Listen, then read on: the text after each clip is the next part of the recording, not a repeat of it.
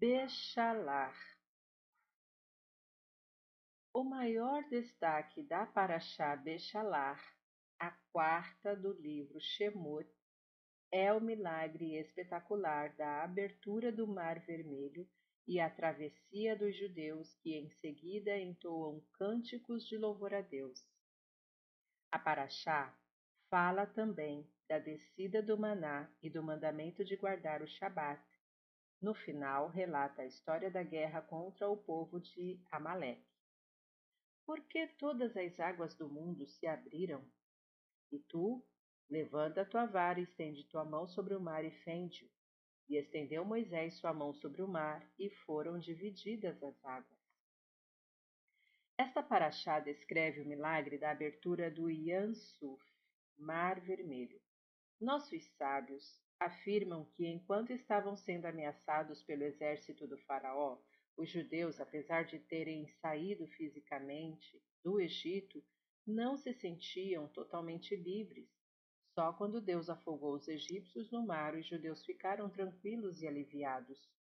O Midrash observa que a Torá usa o plural para descrever a abertura do Yam Suf, e foram divididas as águas. Por que razão? Pois no momento da abertura do mar, todas as águas do mundo se partiram, nos lagos, represas, mares distantes, jarras e até copos. Obviamente, esse Midrash pede esclarecimento, afinal, que finalidade poderia ter a divisão de todas as águas? Compreende-se com facilidade que, para libertar os judeus definitivamente dos egípcios, era necessário abrir o Mar Vermelho, Mar Vermelho, mas para que dividir rios, lagos, represas e até mesmo a água no copo de uma dona de casa? Essa é uma das explicações. Sabemos que o ser humano possui livre-arbítrio. Para assegurar o pleno exercício da liberdade de escolha, Deus não interfere diretamente nos acontecimentos. Se as pessoas fossem logo recompensadas depois de fazer uma mitzvah e castigadas depois de cometer uma uma haverá transgressão, com certeza agiriam sempre corretamente e o livre-arbítrio deixaria de existir. Portanto, a recompensa e a punição vêm, mas não são imediatas. Assim, se todos vissem o mar se apartar para o povo de Israel, ficaria claro que Deus existe e é dono deste mundo e não haveria mais livre-arbítrio. As pessoas decidiriam seguir o caminho de Deus por motivo de força maior, em virtude do milagre explícito e não por vontade própria. Uma vez que as águas do mundo inteiro se dividiram, quem quiser pode pensar que se tratou de um fenômeno natural e comprová-lo com as leis da física, negando o milagre feito por Deus. Afinal, se todas as águas se separaram, então não teria sido Deus, Hasve Shalom, que o fez. Para manter o funcionamento do livre-arbítrio, mesmo quando opera um grande milagre, Deus não anula a possibilidade de o um indivíduo escolher com independência, dando liberdade para cada um pensar como quiser. Consequentemente, quem escolhe seguir os caminhos de Deus acreditando que Ele é o, o Criador e condutor deste mundo, está exercendo seu livre-arbítrio e, com certeza, será recompensado. O maná é relevante para nós? E disse Moisés: Isto foi o que Deus ordenou: dele enchei um homer para guardar vossas para guardar para vossas gerações, a fim de que vejam o pão que vos fiz comer no deserto. E disse Moisés a Arão: Toma um vaso, põe nele a quantia de um homer de maná e deixa-o diante de Deus a fim de guardá-lo para vossas gerações. A paraxá desta semana fala da alimentação dos judeus em sua jornada pelo deserto. Para que não precisassem preocupar-se com absolutamente nada, Deus lhes oferecia tudo de graça, inclusive o alimento, o milagroso maná. Pão que caía do céu diariamente na quantidade certa para cada família, sem faltar ou sobrar nada. O maná os sustentava e tinha sabor variado de acordo com o desejo da pessoa. Decorrido algum tempo, Deus ordenou a Moshe que pegasse um pote, colocasse dentro dele determinada quantidade de maná e o guardasse no Mishkan, no tabernáculo, para servir de lembrança para as próximas gerações. Surge então a seguinte pergunta: com que finalidade se deveria guardar uma porção de maná para as próximas gerações eternamente? Afinal, quando entraram em Eretz Israel, os israelitas começaram a trabalhar a terra. O pão já não caía do céu, era obtido com muito esforço. Assim, qual era a intenção de Deus ao ordenar ao ordenar que se conservasse esse pote com uma, como uma amostra para sempre? A resposta é que o maná não se tratava apenas da fonte de nutrientes, nutrientes que manteve os israelitas no período em que caminhavam pelo deserto.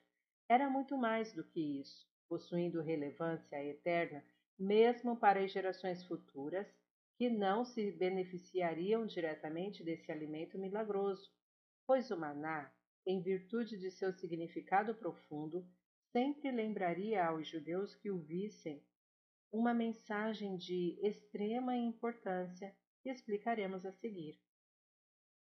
O proprietário de um novo negócio precisa investir muito tempo, dinheiro e energia até que ele comece a proporcionar lucro. Isso parece ser bastante natural, afinal, quem investe lucra. De modo semelhante, um funcionário bem colocado, depois de exercer com eficiência suas funções durante o mês, recebe seu salário com naturalidade, pois trabalhou para isso. E quem trabalha merece remuneração, o judaísmo, porém, vê a situação de modo diferente.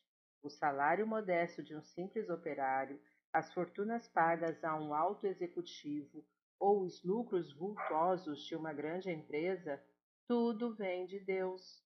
Tanto o emprego como o negócio são apenas canais através dos quais ele manda o dinheiro para as pessoas.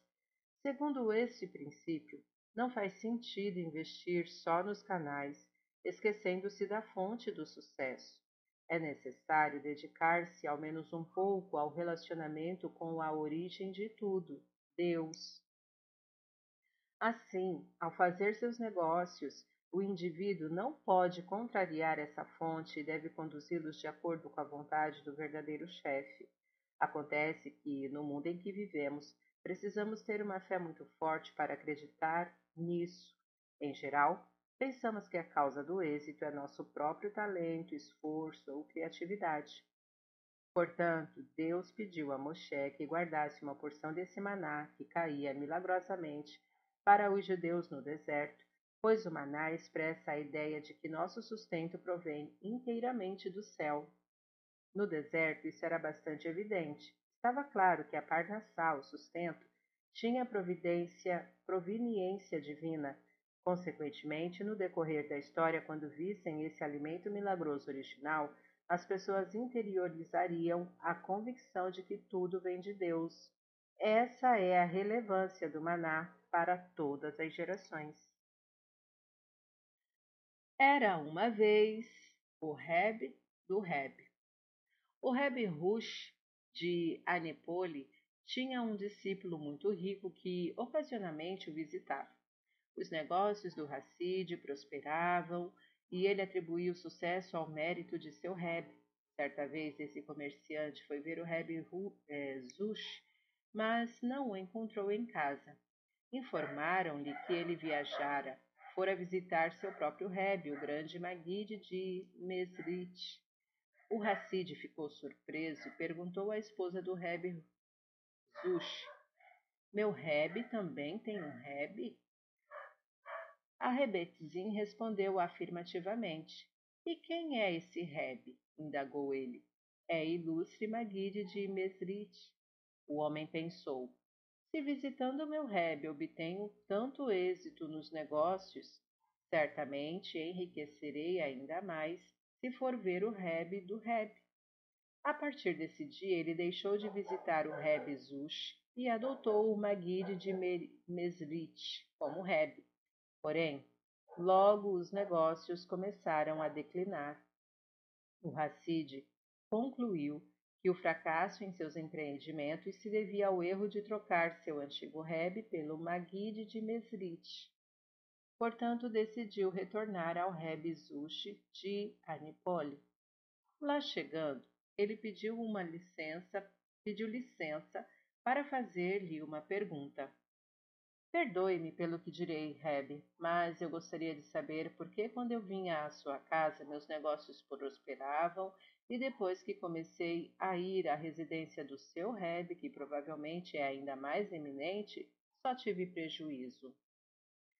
O Reb Zushi respondeu: O motivo é muito simples.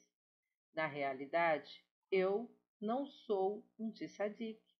Por isso, enquanto você me visitava e me dava dinheiro, mesmo que eu não merecesse, lá nos céus também não o avaliavam meticulos meticulosamente e lhe concediam êxito, mesmo que você não merecesse. Contudo, uma vez que você começou a ser meticuloso, indo ao grande mestre, o Maguide de Mesrit, que é um verdadeiro tzadik, Lá no alto também passaram a julgá-lo minuciosamente, verificando se você de fato merecia a prosperidade. Como não conseguiram, como não o consideraram digno, as bênçãos não chegaram a você. Fim da história. Está gostando do conteúdo do canal? Então, curta, comenta, compartilhe. Se ainda não é inscrito, se inscreva, ative o sininho e assim você fica por dentro de todas as novidades. Shalom a todos!